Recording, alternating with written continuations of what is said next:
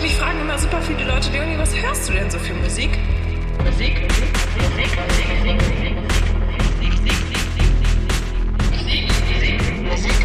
Musik, Musik,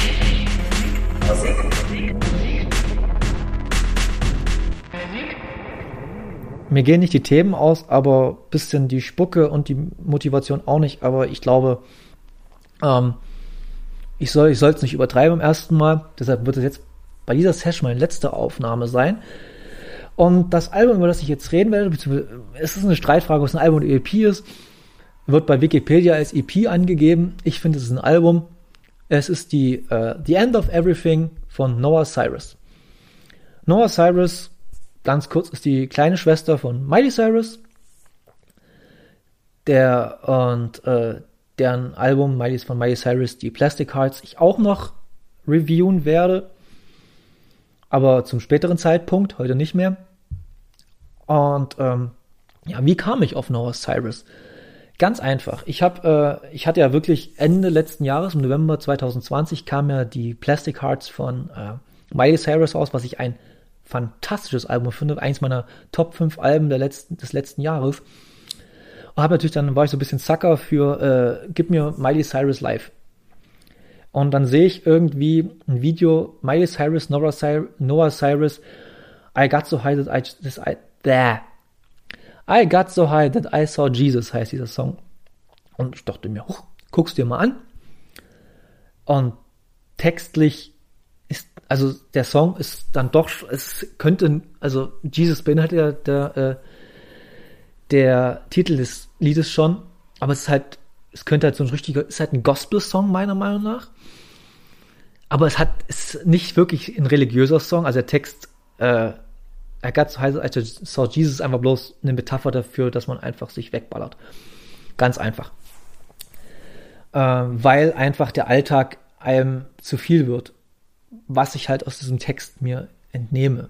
Es ist halt immer eine Frage, was entnimmt man aus oder interpretiert man in Songtexte generell und ich interpretiere halt das äh, dass der Alltag zu viel wird und dass man halt durch Drogen und Alkohol wahrscheinlich den entfliehen wird. Sie, Noah Cyrus habe ich ja auch so rausgefunden, ist ja selber äh, äh, sehr durch psychologische oder psychische Probleme mit den Struggles sie ein bisschen und äh, ja, das hat sie auch auf diesem Album verarbeitet, finde ich. Kann man schon so sagen. Und äh, ja, das Album beinhaltet acht Songs, geht 24 Minuten genau, so wie ich das hier sehe bei Wikipedia. Naja, cool, sowas mag ich ja. Das ist ja ein bisschen der innere Monk in mir, der, sich bei sowas freut. Äh, und dieses Album beinhaltet von, wie halt schon gesagt, so gospelartige Songs wie I Got So High As Jesus oder auch äh, Liar. Hat halt dann, da kommt halt wirklich so ein ich würde, ich kann es jetzt nicht genau sagen, aber würde fast sagen, dass ein Gospelchor dann reinkommt im Refrain. Da hast du aber auch sowas wie äh, der Opener Ghost, der sehr, äh, der erinnert mich schon fast ein bisschen an Daughter oder Wild Oak, die Bands. Ähm, dann geht's dann, finde ich, in drei Songs in eine komplett andere Richtung. Und zwar geht's dann in so eine Country Singer-Songwriter-Richtung mit Lonely, Young and Sad in July, wo man, wo ich mir auch denke, so geil, das sind richtig schöne äh, Folk, Singer, Songwriter, Country Songs. Vor allem Young and Sad, der, der, der Refrain, der, der ging mir wochenlang nicht aus dem Kopf, weil er einfach so, so eine Hook hat und so eine, so eine, so eine Eingängigkeit, aber dann mit diesem äh, and Sad, mit dieser Thematik einfach, und sie ist halt, wie alt ist denn Noah Cyrus? Die müsste doch so erst 20 sein oder sowas in der Ecke. Moment. Ja, 8. Januar 2000 geboren. Natürlich hat sie jetzt, fairerweise muss man sagen, sie hat bei jedem Song mitgeschrieben. Also bei fast jedem Song. Aber hat sie jetzt nicht, wahrscheinlich hat sie jetzt nicht mit ihrer sie kann auch äh, Klavier und Gitarre spielen. Das habe ich halt bei YouTube, durch YouTube-Views rausgefunden. Ganz toll, ne? Und ähm, ja, hat halt, äh, es gibt auch so schöne Sachen wie ähm, live äh, Home Edition mit Stephen, von Stephen Colbert.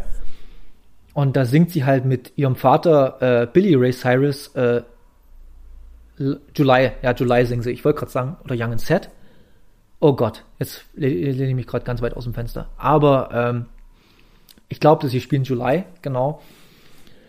Ähm, das ist halt wirklich auch so schön. Und dann, aber gleichzeitig produziert sie halt auch Songs mit äh, Hip-Hop-Artists, mit und aus verschiedenen Genres. Und das ist halt schon schön. Und ähm, ich finde, von ihr wird man auch sehr viel hören, hoffentlich. Ähm, Track 7 äh, heißt Wonder Years. Und ich glaube einfach, weil er Wonder Years heißt, ist es eine Hommage an die Serie The Wonder Years. Und ähm, ist halt, äh, man sagt im Englischen Rendition auf äh, den Song von den Beatles äh, with, a, with a Little Help from My Friends. Wird aber nie wirklich dieses, dieses, äh, wird halt nicht wirklich gesungen, dieses Little Help from My Friends, sondern bleibt einfach in dieser Strophe. Und aber textlich und auch musikalisch ist es dann schon, ich bin mir nicht sicher, ob es ein Cover ist, aber es ist halt so eine Hommage und ein bisschen, äh, ja, es bedient sich halt aus dem Song, aber trotzdem. Und äh, John Lennon und Paul McCartney waren ja auch als äh, Songwriter und Urheber des Songs angegeben. Deshalb, fair enough. Ähm, trotzdem ist eine schöne Idee, finde ich, dass das so zu machen. Ist halt eine andere Herangehensweise mal an, an, an, einen Klassiker-Song. Ähm, und der Abschluss, The End of Everything, das titelgebende Lied zu dem Album, ja, ist halt ein ruhiger Song, der nochmal ein bisschen auf die emotionale Tränendrüse drückt, wer da Bock drauf hat. Mich äh, spricht's eher nicht so an. Ich muss sagen, so The End of Everything ist ein schöner Song, aber der plätschert mehr für mich mehr dahin. Die Stärken liegen definitiv bei dem Song, äh, bei dem, bei der EP. In Song 2 mit I Got So High Jesus. Ich hasse diesen Titel, ey. Äh, Young and Sad und July. Das sind so die Highlights auf diesem Album oder EP. Äh, die man sich unbedingt anhören sollte. Und ähm, die gesamte EP geht auch wirklich bis 24 Minuten schnell durch. Wenn man dann nach den 24 Minuten sagt, hab's mal gehört, brauche ich nicht mehr, fair enough.